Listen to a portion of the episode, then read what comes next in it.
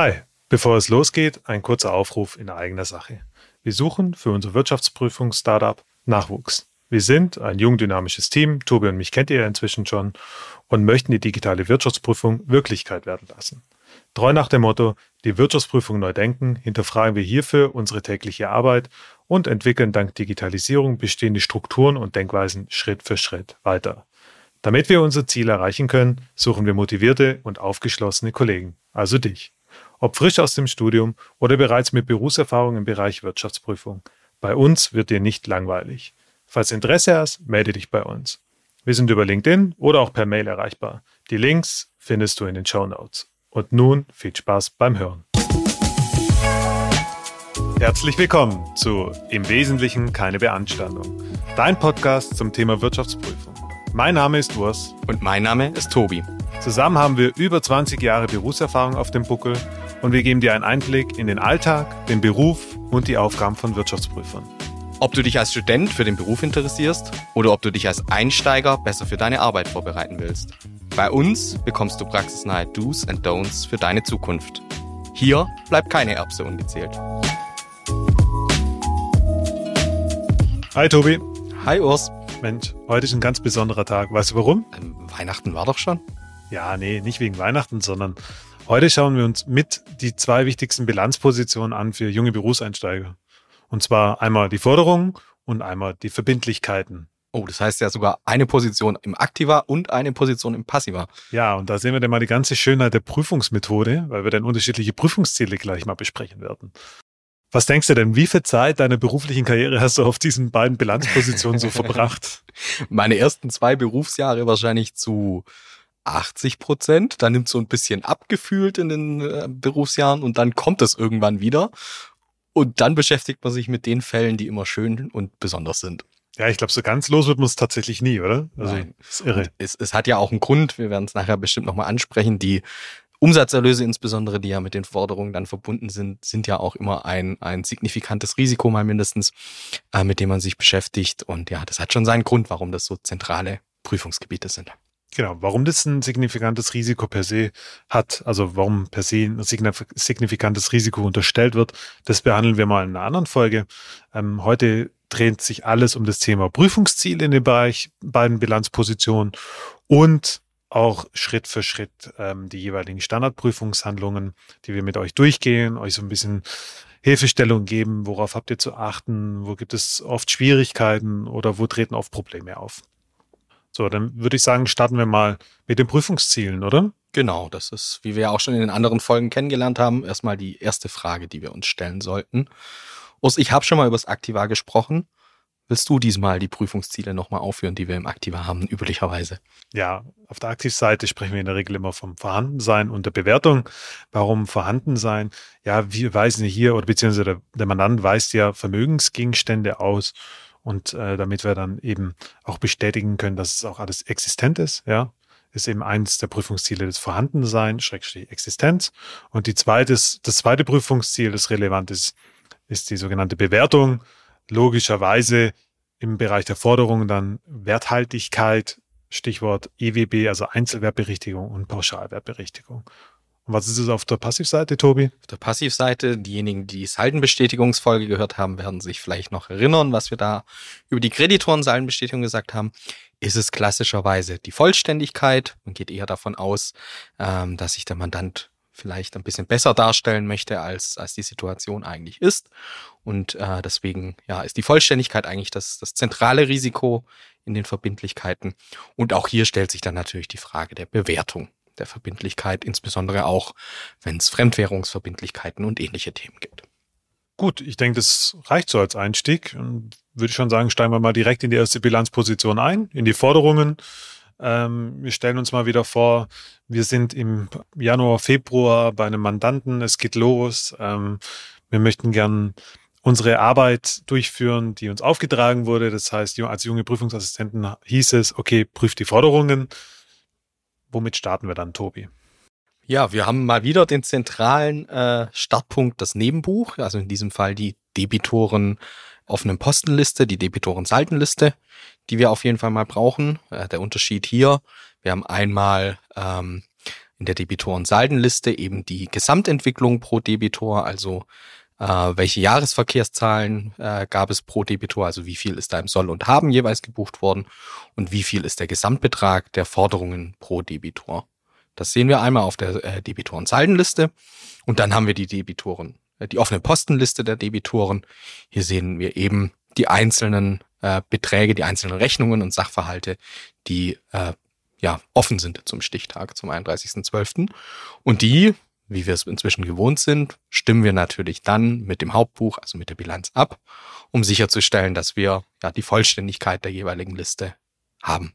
Genau, nochmal Vollständigkeitshalber, was der Tobi gerade so schön gesagt hat, zur Wiederholung, damit sich jeder merken kann, die Einzelpostenliste der Debitoren ist eben nicht die offene Postenliste, sondern die offene Postenliste zeigt wirklich nur die Position an, die zum Stichtag und der Stichtag ist dann im System in der Regel frei wählbar. Das heißt, man kann die offene Postenliste zum 30.11. abziehen, zum 15.12. oder eben auch zum 31.12. Zeigt also die offenen Posten an, während die Einzelpostenliste alle Transaktionen ausweist. Ja, im Ergebnis ist das gleiche, die Summe darüber gezogen. Nur je nachdem, welche Prüfungshandlung ich halt durchführen möchte, brauche ich vielleicht einmal die eine Liste und einerseits manchmal auch die andere Liste. Hm. Und vielleicht nochmal, ja, einfach um, um darzustellen, wie wichtig diese Abstimmung von Haupt- und Nebenbuch insbesondere bei den Debitoren ist. Ihr habt es jetzt schon, wir haben es beim Anlagevermögen angesprochen, wir haben es bei den Saldenbestätigungen angesprochen. Äh, in, Im Gebiet der Debitoren ist es nochmal wichtiger, weil es hier noch viel mehr Gründe geben kann, warum das Nebenbuch vielleicht abweicht oder nicht korrekt ist äh, und nicht vollständig ist. Also wir haben äh, als Beispiel, wir haben hier auch gegenläufige Positionen, äh, zum Beispiel die Gutschriften ja, gegenüber Debitoren. Das heißt, selbst wenn ihr ein Cent Differenz von Haupt- und Nebenbuch habt, kann sich diese Differenz aus sowohl Ausgangsrechnungen, also Forderungen gegenüber dem Debitor zusammensetzen, aber möglicherweise auch Gutschriften, die dagegen laufen. Das heißt, im schlimmsten Fall ist ein Cent Differenz zwischen Haupt- und Nebenbuch zusammengesetzt aus, ich sag mal, eine Million Forderungen gegen den Debitor, die fehlen, und 999.000 Euro Gutschrift, die fehlen in der offenen Postenliste. Ja, und das ist ein ganz, ganz wichtiger Punkt. Ich spreche aus eigener Erfahrung. Als junger Prüfungsassistent war ich mal genau vor so einem Problem gestanden. Das heißt, ich hatte eine Bilanz mit, äh, mit einem Betrag und die OPs mit einem, mit einem Saldo. Und die haben nicht zu, zueinander gepasst, sondern ich habe versucht, die überzuleiten und habe geschaut und habe gerechnet und habe getan. Ja, und am Ende hat sich dann herausgestellt, ganz, ganz, ganz am Ende, nachdem ich mehrere Leute gefragt hatte, ja, dass ich leider den falschen Buchungskreis erwischt hatte. Das passiert manchmal, das ist halt doof, ja. Ähm, aber es ist wichtig, so weil wenn ich nämlich jetzt die ganzen Prüfungshandlungen auf dieser falschen OP-Liste aufgebaut hätte, dann wären diese eigentlich unnötig und auch nicht richtig gewesen. Das heißt, da hätte ich unnötig dann äh, auch Zeit verschwendet damit, ja, die vielleicht an anderer Stelle sinnvoller investiert ist. Deswegen, auch wenn es nur ein Cent ist, man muss es klären, man muss es auch mit dem Mandanten besprechen.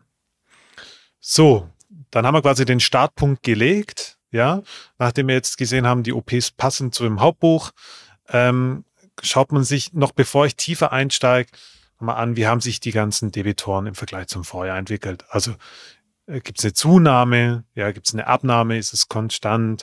Ähm, Gab es vielleicht höhere Zahlungsausgleiche zum Stichtag? Das heißt, die Forderungen sind runtergegangen, dann würde man ja auch ein ansteigendes Bankkonto erwarten.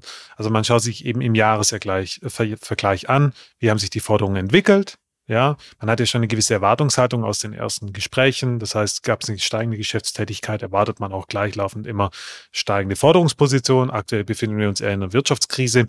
Da kann schon mal sein, dass die Umsatz- und Geschäftstätigkeit einfach zurückgeht. Dann würde man auch gleichlaufend natürlich rückgängige Forderungen erstmal erwarten. Ganz generell im Einzelfall noch natürlich nochmal gesondert zu betrachten, aber ganz generell unterstellt man dann eben was durch die Erwartungshaltung und überprüft dann, ob die zustimmt und zutrifft oder eben auch nicht. Nachdem man das dann geklärt hat, dann hat man schon einen ganz guten Einblick in die ganze Bilanzposition, geht man schon ein Schrittchen weiter und schaut sich mal an, was für Debitoren gibt es. Gibt es neue wesentliche Debitoren? Ja, also gibt es neue Kunden? Gibt es hier vielleicht gegebenenfalls ein gesondertes Risiko daraus, dass sie aus äh, gewissen Ländern kommen, diese Transaktionen? Oder sind die vielleicht völlig außerhalb der normalen Geschäftstätigkeit? Auch das zählt mit dem Vorjahresvergleich noch dazu aber eben dann schon im Bereich des Nebenbuchs. So, jetzt habe ich das analytisch mal verglichen. Dann würde ich sagen, gehen wir mal wirklich richtig tief rein. Wir sind jetzt der Meinung, wir haben ein Verständnis darüber gewonnen. Die, das Hauptbuch passt zum Nebenbuch. Tobi, was machen wir denn als nächstes? Die nächste Auswahl, die wir treffen, wäre wahrscheinlich schon die Auswahl der Saldenbestätigungen als zentrale Prüfungshandlungen. Und da möchten wir jetzt in dieser Folge gar nicht mehr groß drauf eingehen. Vielleicht nochmal ganz kurz, wozu sind die Saldenbestätigungen da? Ihr prüft eben damit, dass die offenen Posten vorhanden sind zum Jahresende. Ihr lasst euch das bestätigen von dritter Seite. Das ist also eine sogenannte Drittbestätigung und damit ein Prüfungsnachweis mit sehr hohem, äh, äh mit sehr hohem Prüfungs, mit sehr hoher Prüfungssicherheit, die ihr erhalten könnt dadurch. Aber wir wollen euch jetzt hier zur Auswahl und zur Prüfung der Saldenbestätigung einfach auf unsere gesonderte Folge verweisen, die wir zum Thema Saldenbestätigung aufgenommen haben bereits. Genau, und jeder, der den letzten Podcast sehr aufmerksam gehört hat, weiß auch, dass Tobi der Gott der Periodenabgrenzung ist. ja, ähm, dann springen wir schon gleich in die nächste Prüfungshandlung ja. rein, Tobi. Stichwort Periodenabgrenzung. Genau. Das ist dann äh, ein Thema, wo wir das erste Mal das Nebenbuch der Debitoren verlassen und uns auf die Umsatzerlöse stützen, die zum Jahresende gebucht wurden. Äh, also hier braucht ihr vom Mandanten erst einmal alle Buchungen auf den Umsatzerlöskonten, die zum Jahresende gebucht wurden. Und die erste Frage, die sich uns dann natürlich schon stellt, was ist eigentlich das Jahresende? Und das ist jetzt natürlich eine sehr individuelle Entscheidung, die ihr für den Mandanten treffen müsst. Das kann der Dezember Monat sein, also der gesamte Dezember. Das können die letzten zwei Wochen im Dezember sein, die da relevant sind, oder auch eine Woche. Das hängt stark vom äh, Geschäftsmodell des Mandanten ab. Also wenn ihr jetzt ein äh, Geschäftsmodell habt, wo das sehr schnelllebig ist. Also ein Beispiel wäre, äh, wenn es ein, ein Lieferant für Supermärkte von Lebensmitteln ist. Äh, hier fährt der LKW, der die, die äh, Lebensmittel liefert, mehrmals die Woche, täglich wahrscheinlich sogar und ist wahrscheinlich eine relativ kurze Strecke unterwegs, äh, jetzt wenn es äh, die klassischen Lebensmittel sind. Das heißt, das Risiko am Jahresende beträgt wahrscheinlich eher eine Woche, zwei Wochen. Wenn es jetzt aber ein Geschäftsmodell ist, wo Maschinen vielleicht auch übersee ins Ausland transportiert werden und sehr lange Transportwege äh, zurückzulegen sind, da muss man sich vielleicht auch den ganzen Dezember oder vielleicht sogar mehr anschauen zum Jahresende. Mhm, das ist ganz wichtig, ein ganz wichtiger Punkt. Das Thema Schiff, ähm, aber auch Luftfracht, wenn es dann am Flughafen hängen bleibt, auch das haben wir schon alles mal erlebt. Oder das Schiff ähm, bleibt in Hafen hängen, ungeplant beispielsweise. Schaut drauf, lasst euch die Incoterms geben, lasst euch das auch erklären. In der, in der Regel gibt es irgendwelche Belege oder Nachweise denn an den jeweiligen Zielorten, dass die Ware gelöscht wurde beispielsweise, die dann dabei unterstützt, eben den richtigen Gefahrenübergang festzustellen. Und warum schauen wir uns den Dezember an? Äh, wir schauen uns also die Umsatzerlöse vor dem Stichtag an. Das hängt natürlich mit unseren Prüfungsrisiken, mit unseren Prüfungszielen zusammen. Wir erinnern uns, wir sind hier auf der Seite der, der Forderungen äh, beziehungsweise der Umsatzerlöse. Das heißt, das Vorhandensein ist unser Risiko. Und wir prüfen, sind die Umsatzerlöse und Forderungen, die zum Jahresende eingebucht wurden, auch wirklich vorhanden zum Jahresende. Dann haben wir also schon mal die Grundgesamtheit äh, ja, vorhanden und können darauf unsere Stichproben auswählen. Und hier gehe ich klassischerweise immer sehr, ich sag mal, risikoorientiert vor. Das heißt, äh, wer sich die letzte Folge angehört hat, ich würde jetzt hier kein, kein statistisches Verfahren wählen, sondern eine bewusste Auswahl treffen. Da kann man sich auch immer in Absprache mit dem, mit dem Teamleiter, mit dem Wirtschaftsprüfer die Kriterien pro Mandat auswählen. Klassischerweise wählt man solche Stichproben aus, die sehr stichtagsnah sind also vielleicht direkt am 30. oder 31. Dezember gebucht wurden.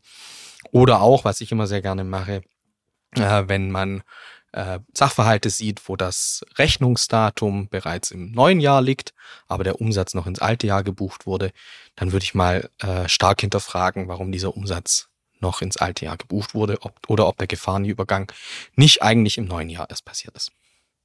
Mit dieser Stichprobe ähm, gehe ich dann zum Mandanten und lasse mir dann ein paar Unterlagen aushändigen. Das ist auch sehr wichtig, welche Unterlagen das sind. Und zwar, man lässt sich in der Regel die Rechnung geben, den Lieferschein und das Versandpapier. So, warum das Versandpapier? Naja, es ist in der Regel so, dass Rechnung und Lieferschein aus dem System automatisch generiert werden des Mandanten. Ja, das heißt, es muss nicht zwingend ähm, das Datum des Versands auf diesem Lieferschein vermerkt worden sein, sondern es kann auch einfach nur das Datum der Erstellung des Lieferscheins sein. Das heißt aber, dass der Gefahrenübergang je nachdem wie der Incoterm geregelt ist, nicht zwingend schon stattgefunden haben muss, ja, sondern man kann auch den Lieferschein ausdrucken am 31.12. Da muss der aber noch von, von der FIBU runter ins Versandlager, muss auch auf den Karton draufgeklebt werden und er wird es vielleicht erst am 1.1. abgeholt. Dann ähm, muss man sich eben anschauen, ob es dann auch wirklich das Versandpapier das auch so bestätigt, dass der Umsatz in die jeweilige Periode noch gelegt werden kann oder eben auch nicht. Mhm. Genau, du hast jetzt das, das spannende Stichwort Incoterms schon genannt. Ich glaube, wir müssen da jetzt nicht im Detail auf alle Incoterms eingehen. Da gibt's schöne Übersichten, die ihr bei Google euch einfach mal googeln könnt. So habe ich das immer gemacht. Ja. ähm, letztendlich ist der Incoterm aber die Info, auf die ihr achten müsst. Die steht hoffentlich irgendwo auf der Rechnung, auf den Lieferpapieren. Und das ist die entscheidende Information, die ihr braucht um beurteilen zu können, ob der Gefahrenübergang bereits erfolgt ist und wann er erfolgt ist. Da gibt es alles von bereits bei Bereitstellung zur Abholung direkt beim Mandanten vor Ort oder der Gefahrenübergang erfolgt wirklich erst, wenn es beim Kunden ankommt. Da ist alles denkbar. Wichtig ist, ihr dürft nicht aufs Rechnungsdatum achten, auf irgendwelche anderen Daten, die auf der Rechnung oder auf dem Lieferschein draufstehen. Der Incoterm bestimmt, welches Datum das entscheidende ist. Genau. Dann haben wir die Stichproben ausgewählt. Wir haben sie schon ausgewertet. Das heißt, ich stimme dann die Rechnung zu der jeweiligen Transaktion in meinem Excel ab. Ja, gucke, dass der Betrag stimmt, schauen, ob der Incoterm dann auch zur Umsatzrealisierung passt. Dann habe ich schon mal die ersten Stichproben zur Existenz der Forderungen und auch zum Existenz der Umsatzerlöse geprüft. Genau. Vielleicht auch wieder ein Hinweis. Wir haben schon ein paar Mal über das Thema Unterschriften auf äh, entsprechenden Papieren auch gesprochen. Das ist hier nochmal wichtiger, insbesondere in schnelllebigen äh, Geschäftsfeldern. Guckt wirklich, dass ihr irgendwie ein unterschriebenes oder ein abgestempeltes Frachtpapier, einen Lieferschein erhaltet, ähm, der irgendwie bestätigt, dass dieses Datum, das Lieferdatum, das da vielleicht auch drauf gedruckt ist, äh, das richtige Lieferdatum ist. Oder vielleicht ist es auch ein Datum, das irgendwie handschriftlich sogar noch draufgeschrieben wurde. Ja, weil gerade wenn zum Jahresende dann noch äh, Ware abgeliefert wird am 31.12., am 30.12., das kann sich auch schnell mal verschieben oder der LKW kommt ein bisschen zu spät, kann gar nicht mehr abliefern.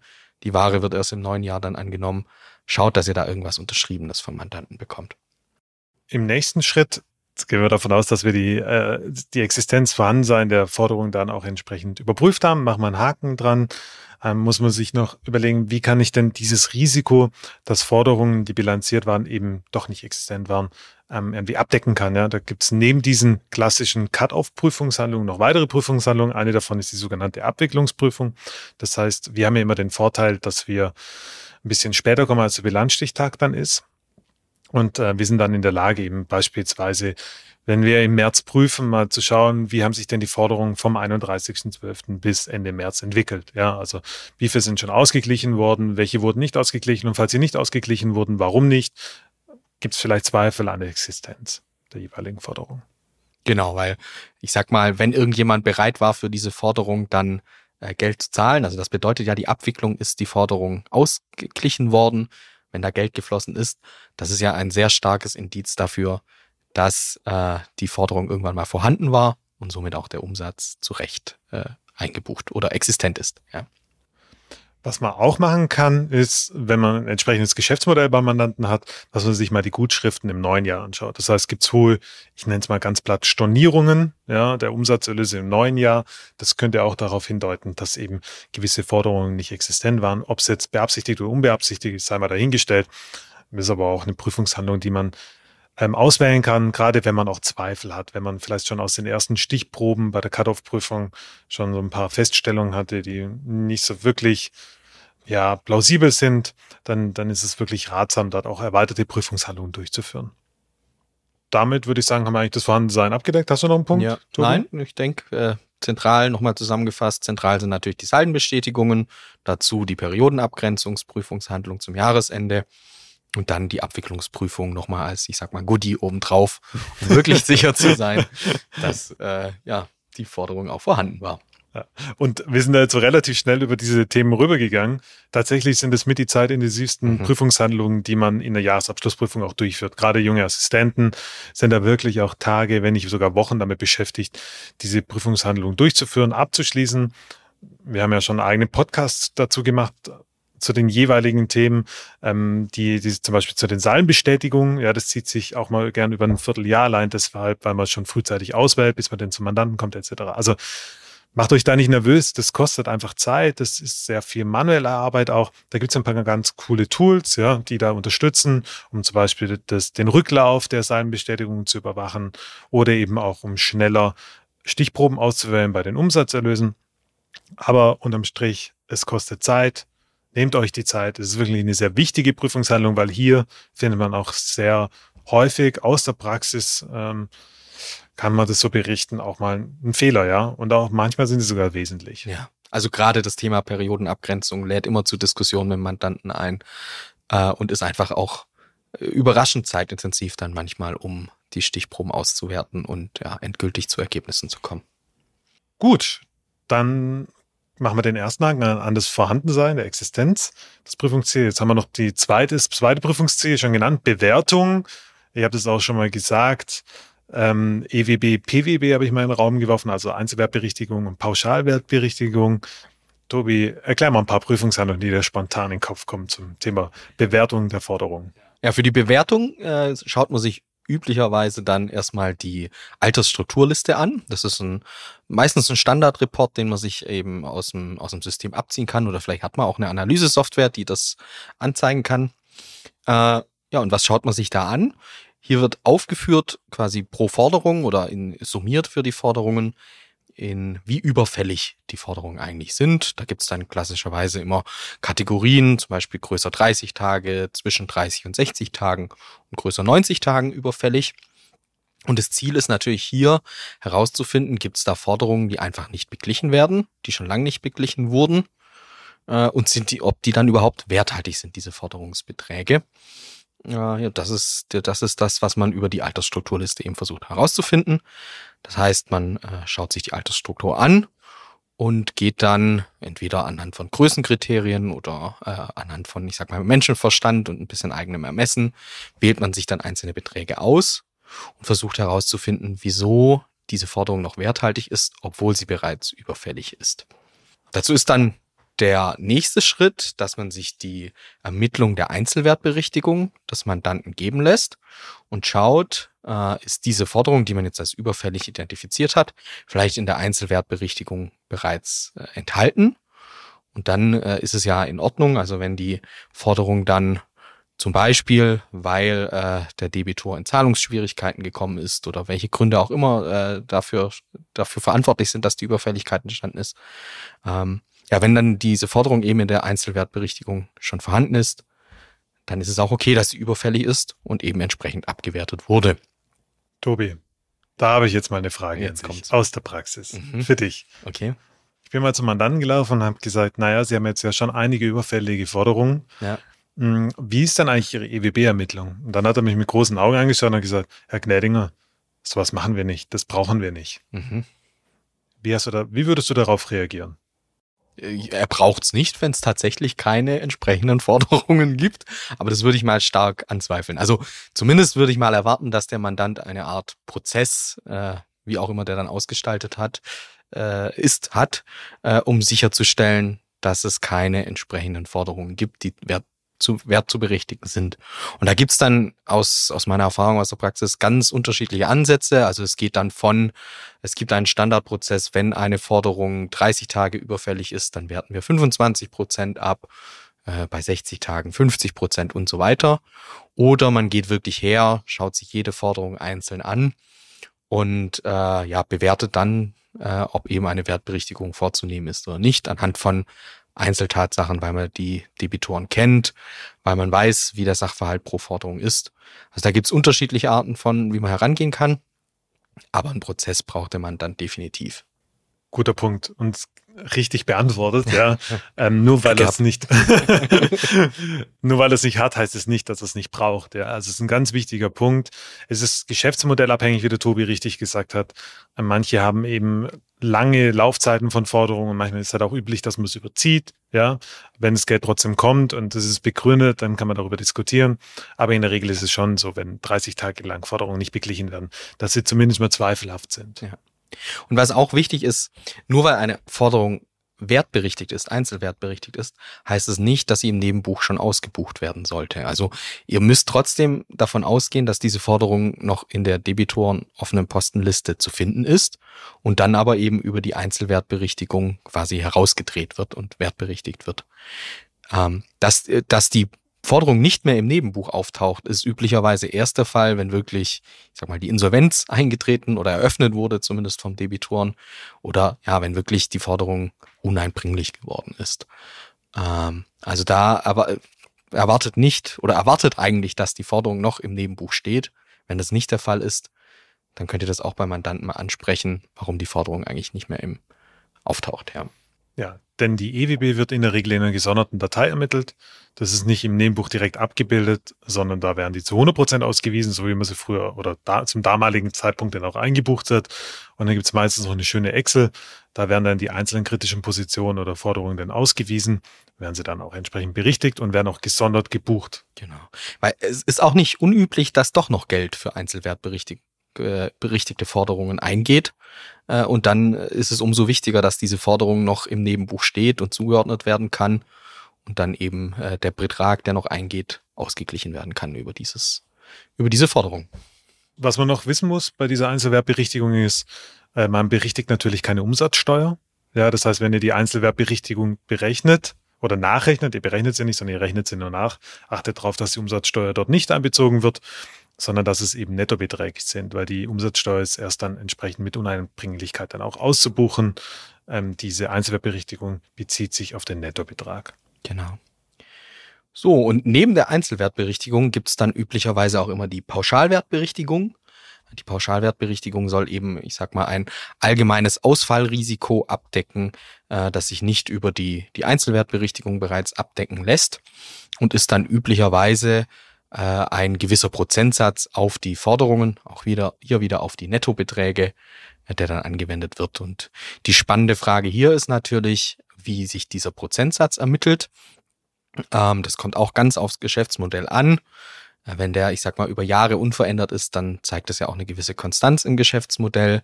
Äh, spannend wird's hier immer, wenn sich der Prozentsatz im Vergleich zum Vorjahr ändert oder die Ermittlungslogik dahinter sich ändert, dann muss man auf jeden Fall mit dem Mandanten sprechen. Und wichtig ist auch hier, die Pauschalwertberichtigung wird nur auf den Forderungsbestand vorgenommen, einmal auf den Nettoforderungsbestand, abzüglich der einzelwertberichtigten Forderungen, weil diese sind ja bereits wertberichtigt und nur die nicht wertberichtigten Forderungen sollen dann noch von der Pauschalwertberichtigung erfasst werden. Gut, dann haben wir quasi die Wertberichtigung jetzt mal durchgesprochen. Genau. Jetzt kann es ja aber auch vorkommen, dass der Mandant, ich sag mal, nicht nur in Euro fakturiert, äh, lieber Urs. Was müssen wir denn da uns noch anschauen? Ein ganz wichtiger Punkt, bitte die Augen offen halten. Und wenn ihr das nicht beurteilen könnt, dann bitte sprecht mit eurem Vorgesetzten. Es kann sein, dass der Mandant eben auch ähm, Fremdwährungstransaktionen bilanziert hat, beziehungsweise eben in den offenen Postenlisten ausweist. Die muss man dann umrechnen zum Stichtag nach, äh, nach dem 256a HGB ähm, zum Devisenkasser-Mittelkurs, ein sehr sperriger Begriff. Da könnt ihr mal bei der Deutschen Bundesbank gibt es in der Regel zum Stichtag ähm, immer die, die Kurse, die dafür relevant sind, die man da heranziehen kann. Ähm, da könnt ihr dann eben die Kurse anschauen und könnt schauen, wie wurden die umgerechnet bei Mandanten und die sind dann auch entsprechend umzurechnen und auch entsprechend zu korrigieren. Gut, ich glaube, das sind so die Prüfungshandlungen, die Standardprüfungshandlungen, die man sich zum Thema Bewertung anschaut. Jetzt haben wir noch ein, zwei Prüfungshandlungen, die sich so äh, sonst noch ergeben, klassischerweise. Aus da habe ich den Begriff kreditorische Debitoren irgendwann mal gehört. Sehr schöner Begriff, was ist denn das? Ja, das ist wahrscheinlich die Perle unter den, der Prüfung der Forderung. Ähm, ich glaube, es gibt auch niemanden, der das noch nicht falsch rum gesagt hat, sondern man verschiebt immer, weil es gibt die kreditorischen Debitoren und debitorischen Kreditoren. Wir behandeln noch beide. Ich bin auch stolz auf mich, dass ich es gerade richtig gesagt habe. Also das ist auch fast nicht abgelesen.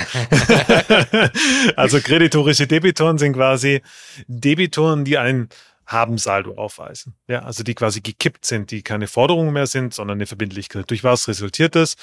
Naja, wenn ich zum Beispiel Gutschriften gebe meinen Kunden, ja, wenn ich sage, du kannst ähm, für 100, wenn du Transaktionen im Wert von 100 machst, kriegst du von mir 10 gut geschrieben, jetzt zahlt er die 100 ähm, und ich gebe dann nachträglich diese Gutschrift auf das jeweilige Deb Debitorenkonto, dann kippt es ja, weil das ja für mich eine Verbindlichkeit, die ich dann auszugleichen habe. Wenn es nicht direkt verrechnet wird, dann ist das so ein klassischer Fall für kreditorische Debitoren.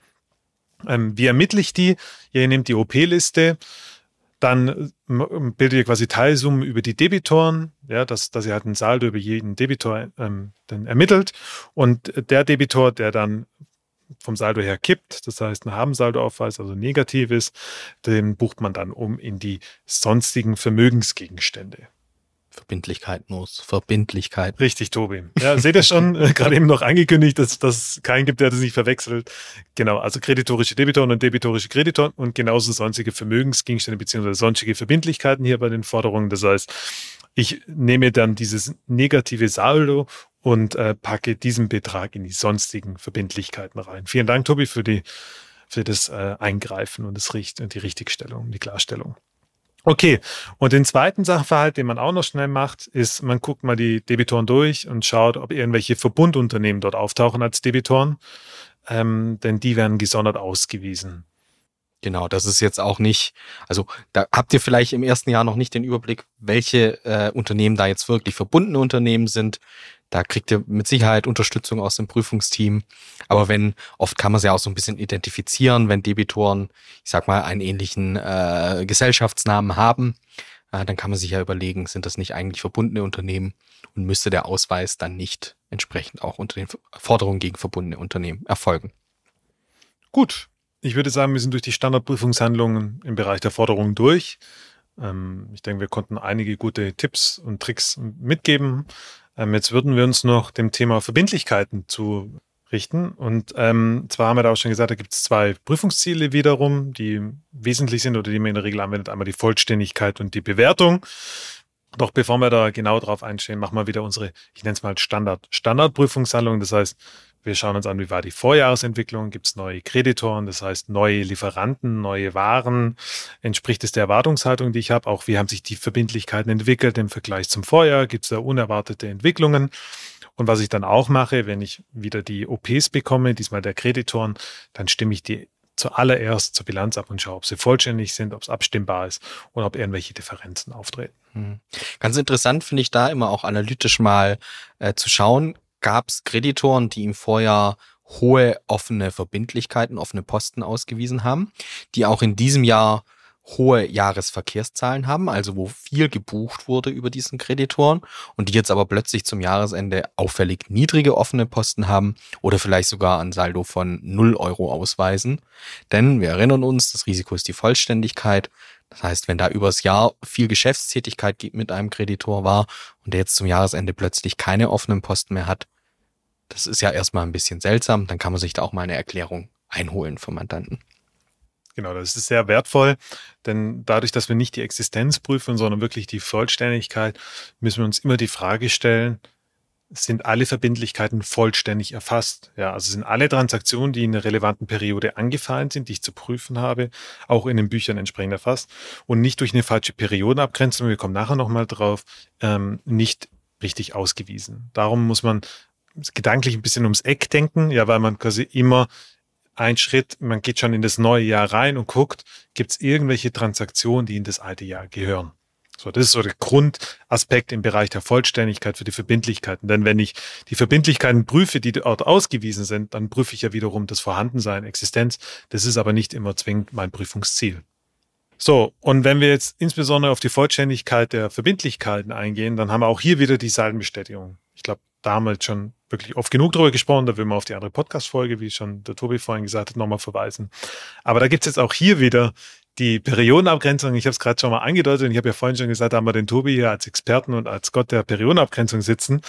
Äh, Tobi, wie prüfe ich dann die Periodenabgrenzung für die Verbindlichkeiten? Das ist ein, auch wieder eine meiner Lieblingsprüfungshandlungen, so ein bisschen.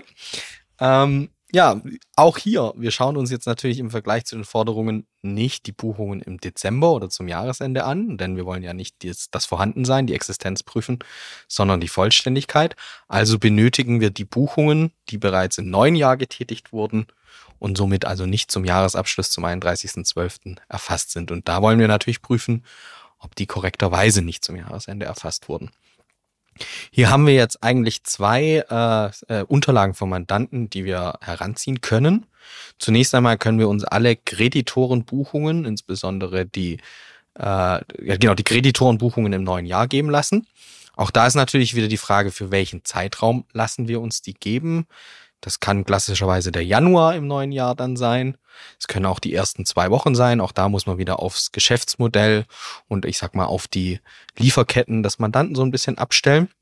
Die Gefahr besteht natürlich immer so ein bisschen, dass die, ich sag mal zum Beispiel die ersten zwei Wochen im Januar vielleicht noch gar nichts gebucht wurde, weil entweder noch Betriebsruhe war oder weil vielleicht äh, die Mandanten noch mit der Jahresabschlusserstellung beschäftigt waren. Auch das ist zu berücksichtigen. Also wenn es auffällig wenige Buchungen Anfang des Jahres noch gibt, ja, dann müsst ihr den Zeitraum vielleicht auch ein bisschen, bisschen ausweiten und vielleicht sogar mehr als den Januar als Grundgesamtheit auswählen.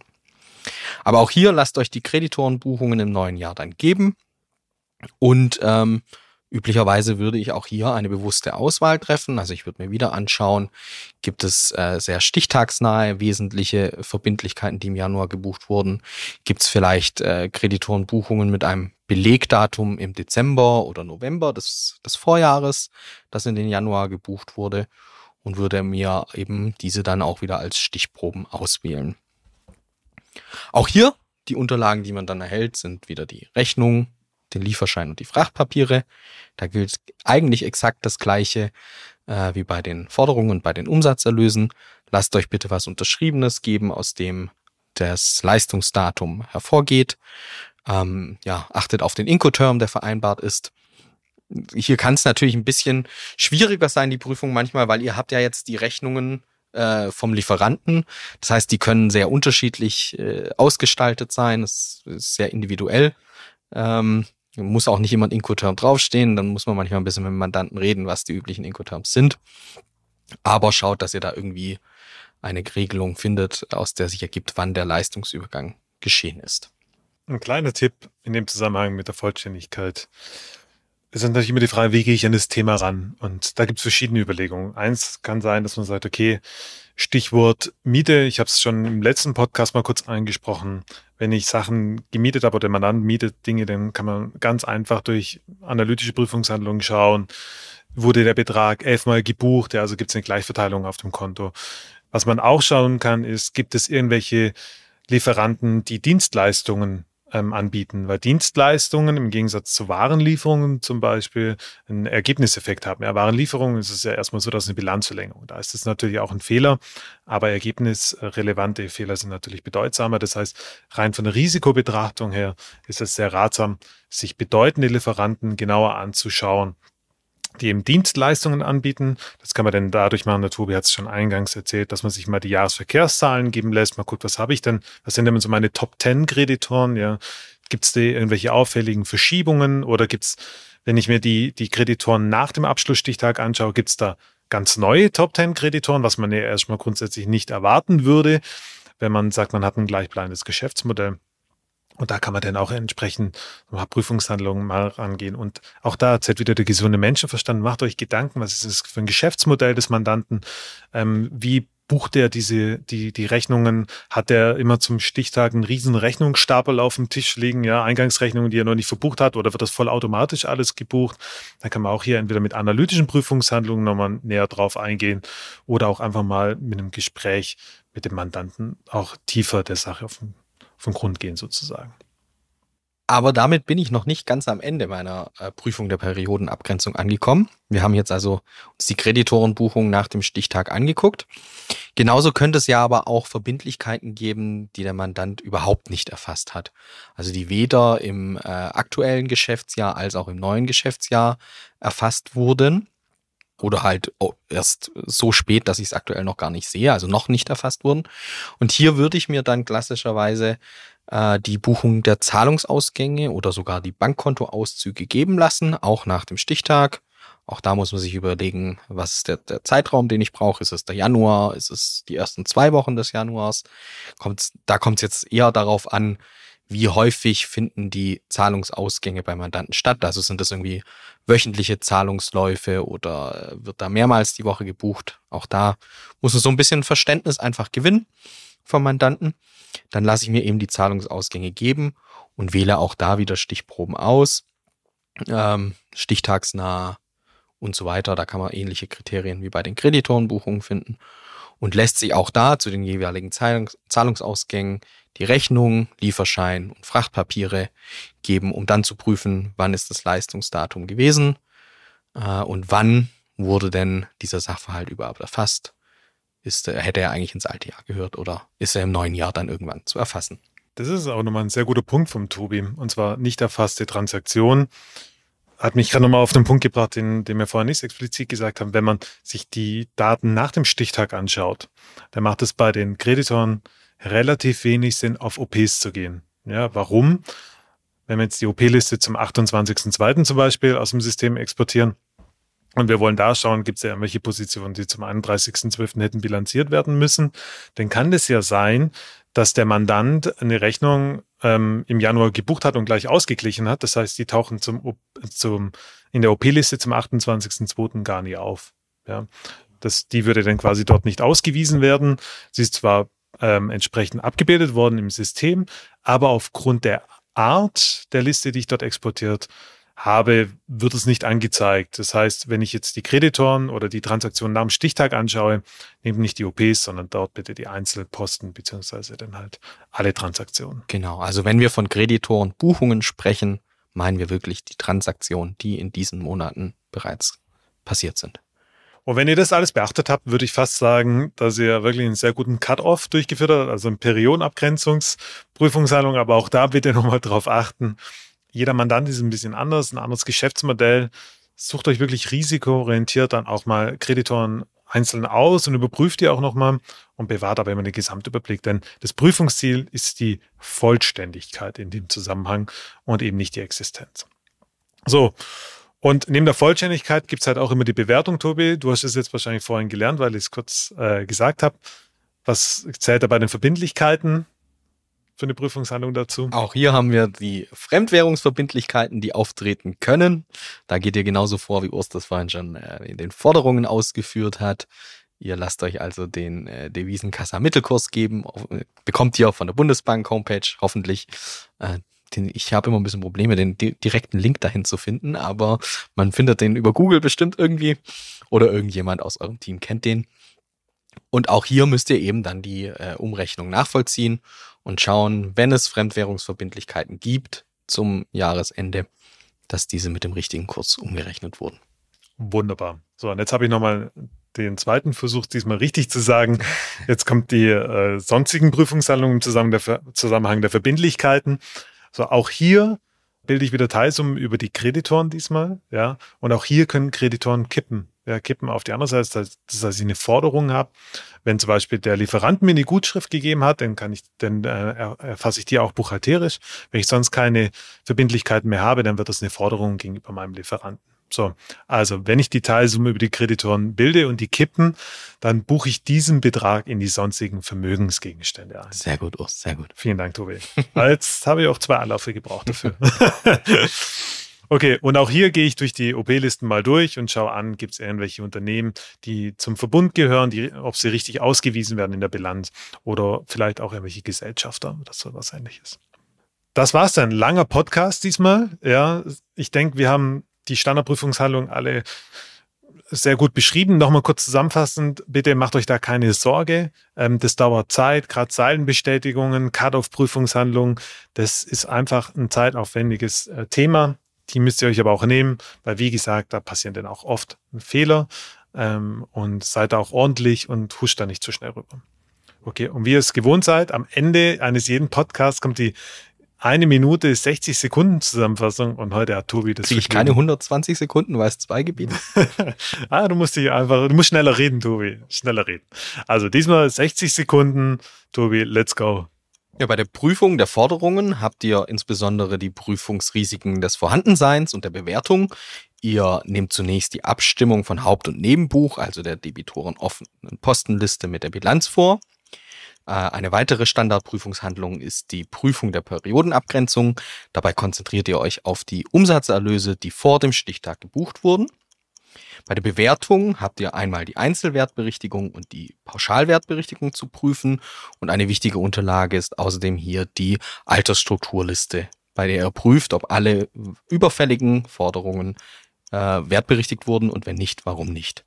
Dann habt ihr die Fremdwährungsforderungen zu prüfen, ob hier die Umrichtung, Umrechnung korrekt erfolgt ist. Und ihr prüft, ob die kreditorischen Debitoren korrekt in die sonstigen Verbindlichkeiten umgebucht wurden. Bei der Prüfung der Verbindlichkeiten fokussiert ihr euch auf die Prüfung der Vollständigkeit und der Bewertung. Auch hier müsst ihr das Haupt- und das Nebenbuch, also auch die offenen Postenliste der Kreditoren, mit der Bilanz abstimmen. Ihr nehmt die Prüfung der Periodenabgrenzung nach dem Stichtag vor. Dabei zieht ihr die Kreditorenbuchungen und die Zahlungsausgänge nach dem Stichtag heran. Die Fremdwährungsverbindlichkeiten äh, überprüft ihr ebenfalls auf die korrekte Umrechnung und ihr überprüft, ob die debitorischen Kreditoren korrekterweise in die sonstigen Vermögensgegenstände umgegliedert wurden. Respekt, Tobi. Du warst besser als ich. Dafür hast du länger gebaut als 60 Sekunden. Aber wir verzeihen es jetzt mal. Es war ein langes Thema. nee, klasse. Ähm, ja, vielen Dank wieder fürs Zuhören. Uns hat es wieder wahnsinnig viel Spaß gemacht. Ähm, wir hoffen, wir konnten euch wieder ein Stückchen weiterbringen und euch die Prüfung ein bisschen näher bringen. Gerade so die Standardprüfungshandlung auch nochmal ähm, erläutern und auf die Fallstricke hinweisen. Wir freuen uns auf die nächste Folge in zwei Wochen und sagen bis dahin auf Wiedersehen. Ciao. Danke fürs Zuhören. Wenn dir die Folge gefallen hat, dann vergiss unbedingt nicht den Podcast zu abonnieren und uns eine Bewertung zu hinterlassen. Das würde uns sehr helfen. Hey, und wenn du Fragen zum Inhalt hast oder dir bestimmte Themen für zukünftige Folgen wünschst, dann schreibe uns einfach eine Mail. Unsere Kontaktdaten findest du in den Show Notes. Wir hören uns wieder in zwei Wochen. Bis dann.